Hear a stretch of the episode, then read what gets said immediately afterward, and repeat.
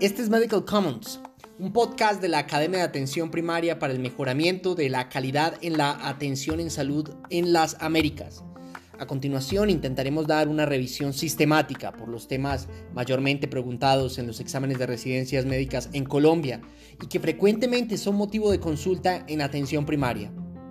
Todas las decisiones y recomendaciones aquí expresadas deben de ser comparadas con la información académica oficial, jamás deben de ser tomados como un absoluto. Los actos médicos derivados de estos audios son responsabilidad de aquellos que los ejercen. Usted puede ir a nuestro sitio web y dejar una donación para que, juntos, continuemos con esta actividad. Medical Commons, acompáñenos.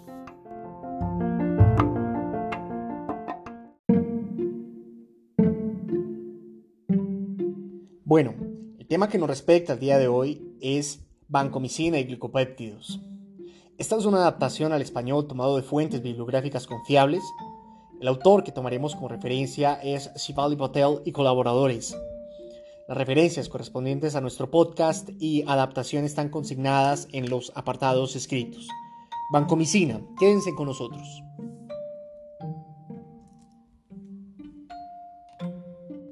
La vancomicina es un antibiótico glicopéptido tricíclico derivado originalmente del organismo Streptococcus orientalis. La vancomicina se usa para el tratamiento y prevención de diversas infecciones bacterianas causadas por bacterias gram positivas, incluido el estafilococo áureo resistente a meticilina. También es eficaz para las infecciones por streptococcus y enterococos. La vancomicina tiene numerosos usos clínicos aprobados por la FDA y no autorizados indicados en la etiqueta. Dentro de los usos clínicos de la vancomicina aprobados por la FDA están la diarrea asociada a Clostridium difficile, la enterocolitis por estafilococo, la colitis pseudomembranosa, la endocarditis. Ciertas clases de endocarditis cuando están originadas por especies de difteroides o endocarditis estreptocóxicas o estafilocóxicas. Y en general, infecciones estafilocóxicas, septicemia, infecciones de piel, infecciones óseas, infecciones de tejidos blandos e infecciones del tracto respiratorio. Dentro de los usos clínicos no autorizados de la vancomicina están las infecciones relacionadas con el catéter, la neumonía bacteriana adquirida en la comunidad, la profilaxis neonatal para estreptococos del grupo B, infecciones intraabdominales debido a gérmenes meticilinos resistentes o enterococos resistentes a ampicilina, la meningitis bacterial, la endoftalmitis, la osteomielitis vertebral nativa, la peritonitis, la infección de prótesis auricular, ciertas profilaxis quirúrgicas, ciertas infecciones necrosantes de piel y tejidos blandos y por último, infecciones del sitio quirúrgico. Dentro de el punto de vista molecular, la vancomicina es un antibiótico glicopéptido que ejerce su efecto bactericida al inhibir la polimerización de peptidoglicanos en la pared celular bacteriana. La pared celular bacteriana contiene una capa rígida de peptidoglicano que tiene una estructura altamente reticulada compuesta por polímero de ácido acetilmurámico y N-acetilglucosamina. La vancomicina se une a la D-alanil D-alanina que inhibe la glucosiltransferasa y el portador de P-fosfolípido, evitando así la síntesis y polimerización del ácido N-acetilmurámico y la N-acetilglucosamina. Esto dentro de la capa de peptidoglucano. Esta inhibición debilita las paredes de las células bacterianas y finalmente provoca la fuga de componentes intracelulares, lo que resulta en la muerte bacteriana. Finalmente anotaremos que la vancomicina solo es activa contra bacterias gram positivas. La vancomicina está aprobada por la FDA para su administración por inyección intravenosa o vía oral la administración rectal es un uso no indicado en la etiqueta de vancomicina útil en el tratamiento de la infección por Clostridium difficile. La administración depende del tipo y ubicación de la infección. Del mismo modo, La vancomicina tiene poca biodisponibilidad oral, por lo tanto, su administración debe de ser por vía intravenosa para tratar la mayoría de las infecciones. La inyección intravenosa de vancomicina puede tratar infecciones por gérmenes meticilino resistentes, así como organismos gram positivos susceptibles. La dosis de vancomicina requerida depende del tipo y la gravedad de la infección. También depende de la presentación clínica general del paciente y el estado de salud del mismo y la condición de ser alérgico o no a los glicopéptidos. La dosis intravenosa deseada debe de administrarse lentamente durante al menos 60 minutos. La frecuencia de administración varía de cada 8 a 24 horas y debe de ajustarse en función de la tasa de filtración glomerular, la edad y las concentraciones mínimas séricas.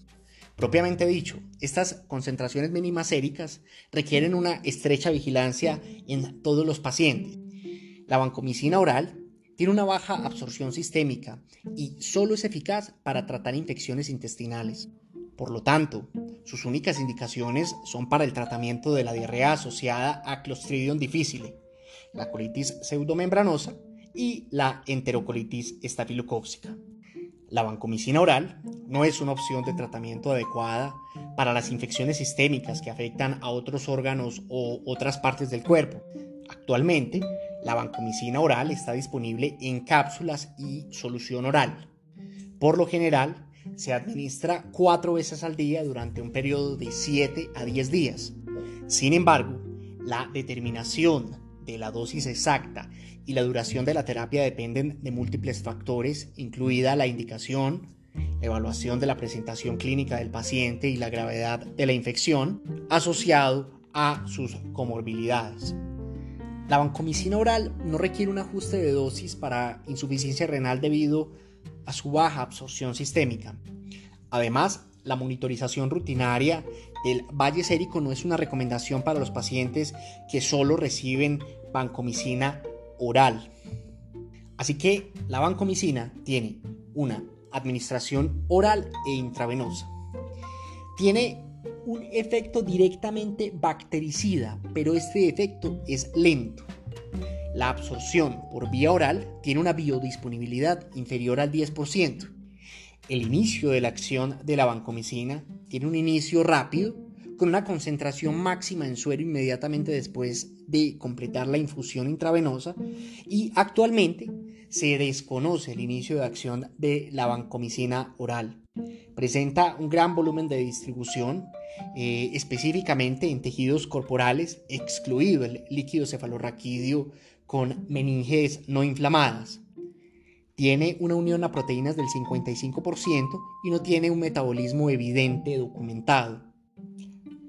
También documentaremos que la vancomicina tiene una eliminación bifásica, siendo su vida media inicial relativamente rápida y la vida media terminal de 4 a 6 horas en adultos sanos con una función renal normal. La vida media de eliminación se prolonga significativamente en pacientes con disfunción renal. Por lo tanto, es necesario un estrecho seguimiento en estos pacientes. Del mismo modo, la vancomicina se excreta eh, especialmente por el riñón, con pacientes que tienen una buena tasa de filtración glomerular. Por otro lado, la vancomicina se excreta por las heces cuando su administración es vía oral. Los efectos adversos comunes de la inyección intravenosa de vancomicina incluyen nefrotoxicidad, hipotensión y reacciones de hipersensibilidad. La anafilaxia es un tipo de reacción de hipersensibilidad que puede ocurrir con vancomicina. El síndrome de hombre rojo o Red Man es una reacción eh, asociada a una infusión rápida de vancomicina. Los síntomas incluyen enrojecimiento, prurito, erupción eritematosa en la cara, erupción eritematosa en el cuello y la parte superior del torso. Los signos del síndrome de hombre rojo suelen aparecer de 4 a 10 minutos después de comenzar o poco después de completar la infusión. La incidencia del síndrome de hombre rojo varía entre el 3.7% y el 47% en los pacientes. Sin embargo, existe una correlación directa entre la mayor incidencia de síndrome de hombre rojo con tasas más rápidas de administración de vancomicina. De ahí la recomendación de que este medicamento sea administrado lentamente. La infusión rápida de vancomicina puede provocar angioedema, hipotensión que pueden acompañar al síndrome de hombre rojo. Los informes muestran que las formas más graves de esta reacción ocurren con frecuencia en niños y pacientes menores de 40 años. Prolongar el tiempo de infusión es la principal estrategia de manejo utilizada para mitigar el síndrome de hombre rojo.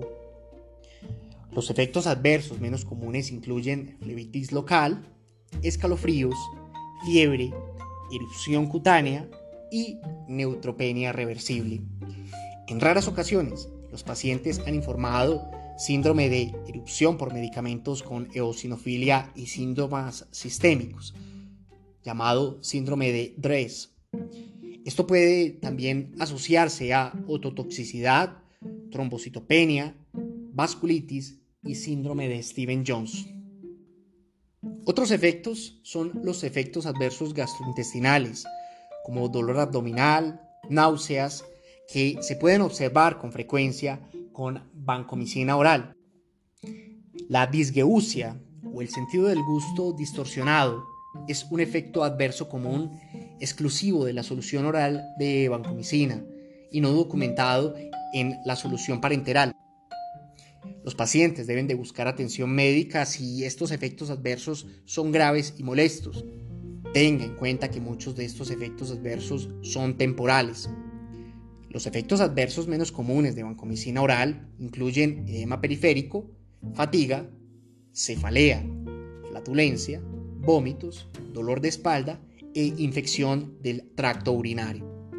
Existen informes de casos raros de aumento de la creatinina sérica síndrome de hombre rojo, nefritis intersticial, nefrotoxicidad, ototoxicidad, trombocitopenia y vasculitis con el uso de vancomicina oral, pero no es la regla. Las contraindicaciones para la implementación de vancomicina son eh, la hipersensibilidad, conocida al fármaco o cualquier componente de la formulación. Aunque no hay muchas contraindicaciones, hay algunas consideraciones importantes a tener en cuenta durante el cuidado de un paciente que cursa con tratamiento asociado a vancomicina. En el paciente geriátrico, los pacientes de edad avanzada son más propensos a la toxicidad eh, de la vancomicina con la administración intravenosa debido a los cambios relacionados con la edad y en la función renal. El volumen de distribución y la acumulación eh, de este medicamento es diferente en este grupo de pacientes. Estos pacientes deben de ser monitoreados cuidadosamente y pueden requerir un régimen de dosificación más conservador.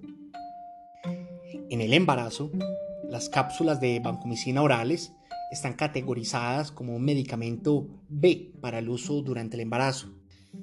La vancomicina no debe de usarse durante el embarazo a menos que los beneficios superen los riesgos del medicamento. Si es necesario el tratamiento con vancomicina, se recomienda una estrecha monitorización de la sangre materna para reducir el riesgo de ototoxicidad y nefrotoxicidad en el feto. Los estudios en animales aún no han determinado ninguna evidencia de daño fetal por el uso de vancomicina materna. Sin embargo, la vancomicina atraviesa la placenta y los investigadores han detectado que el suero fetal, el líquido amniótico y la sangre del cordón están permeados por vancomicina. Las pacientes que quedan embarazadas mientras toman vancomicina deben de comunicarse con su proveedor de atención médica de inmediato. En el contexto de la lactancia materna, la vancomicina se excreta en la leche materna tras la administración intravenosa. En comparación, la vancomicina oral tiene una absorción sistémica mínima y, por lo tanto, una excreción limitada a través de la leche materna. No obstante, la vancomicina se recomienda para el tratamiento de las infecciones por Clostridium difficile en mujeres que amamantan. Se recomienda una evaluación cuidadosa con respecto a la interrupción de la lactancia antes de iniciar la terapia con vancomicina en madres lactantes. La función renal reducida puede hacer que la vancomicina se acumule en el cuerpo, aumentando así el riesgo de efectos adversos. Los ajustes de dosis son necesarios para la insuficiencia renal. Es necesaria una estrecha monitorización de las concentraciones mínimas de vancomicina en todos los pacientes con insuficiencia renal. De hecho, los pacientes deben de recibir asesoramiento para comunicarse con su proveedor si experimentan síntomas de función renal reducida, como la disminución de la producción de orina, edema, dolor abdominal, ya que la vancomicina puede exacerbar los cuadros de insuficiencia renal. Al igual que otros antimicrobianos, el tratamiento prolongado o inadecuado con vancomicina puede provocar resistencia bacteriana, como los cocos resistentes a la vancomicina. Los médicos prescriptores deben de ser conscientes del aumento de los patrones de resistencia a los antimicrobianos y practicar una administración adecuada de los mismos.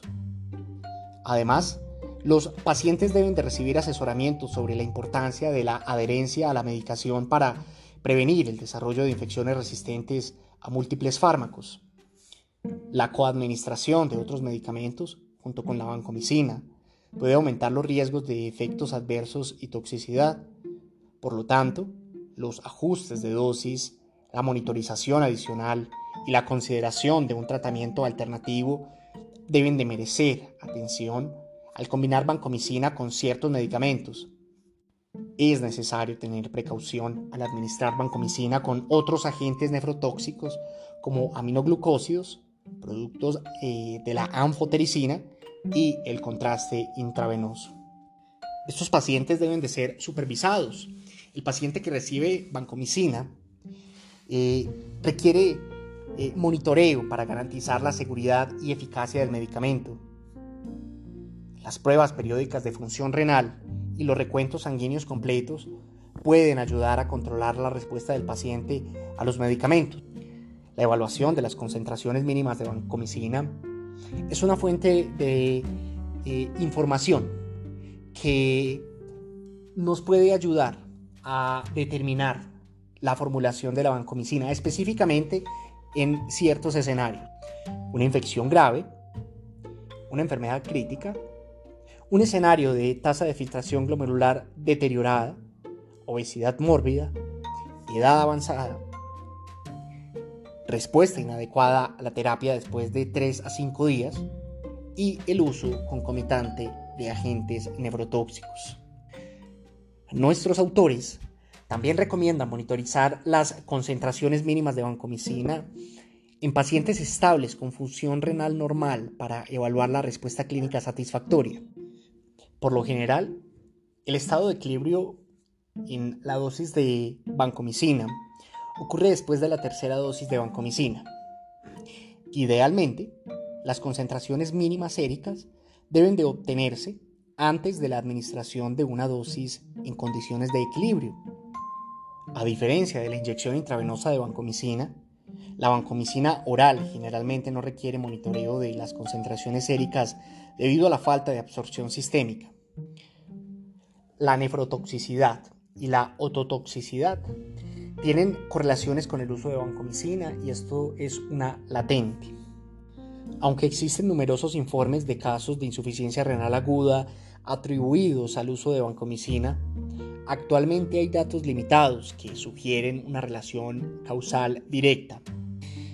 El mecanismo propuesto de nefrotoxicidad es la isquemia tubular renal debido al efecto oxidativo de la vancomicina sobre las células del túbulo renal proximal. Los factores de riesgo comunes de nefrotoxicidad incluyen insuficiencia renal preexistente, uso concurrente de medicamentos nefrotóxicos, edad avanzada y deshidratación.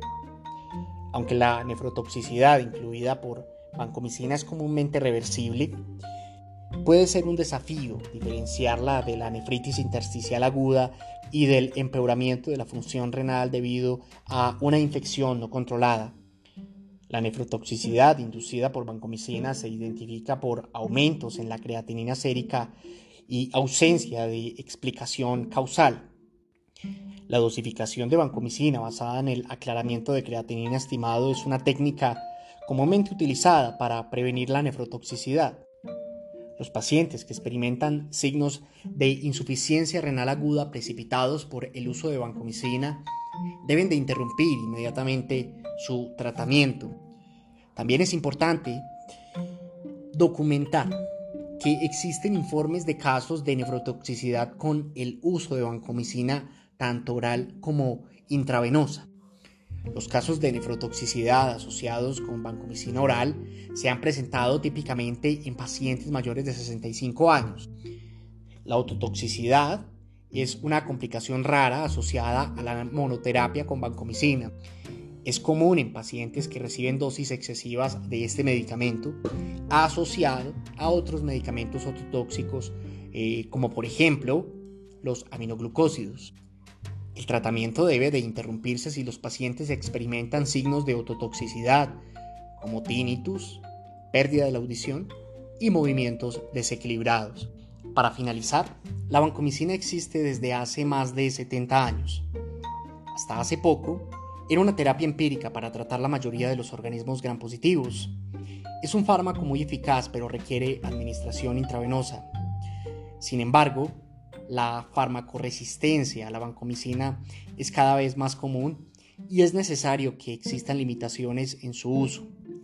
Los médicos que la formulan deben de tener claro que es vital asegurarse que no se ordene empíricamente cuando hay otras alternativas disponibles. La mayoría de los hospitales tienen un comité de medicamentos compuesto por médicos y farmacéuticos que aseguran que el uso de vancomicina se realice en circunstancias controladas. De hecho, en muchos hospitales es necesario solicitar el permiso del experto en enfermedades infecciosas, específicamente el infectólogo, para utilizar vancomicina. La vancomicina es uno de los pocos medicamentos que todavía son activos contra gérmenes meticilino resistentes el otro problema con la vancomicina es que las concentraciones del fármaco requieren vigilancia, ya que es tanto ototóxico como nefrotóxico. Todos debemos asegurarnos que los proveedores de atención ordenen específicamente las concentraciones séricas del medicamento. El personal médico debe de comprobar estas concentraciones y ajustar las dosis en función de la tasa de filtración glomerular.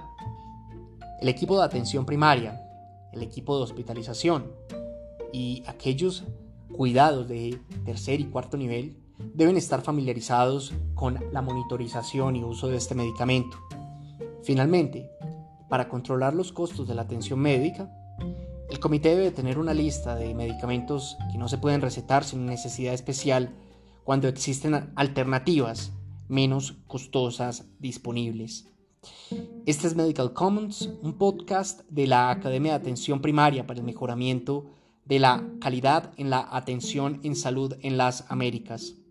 Hasta la próxima.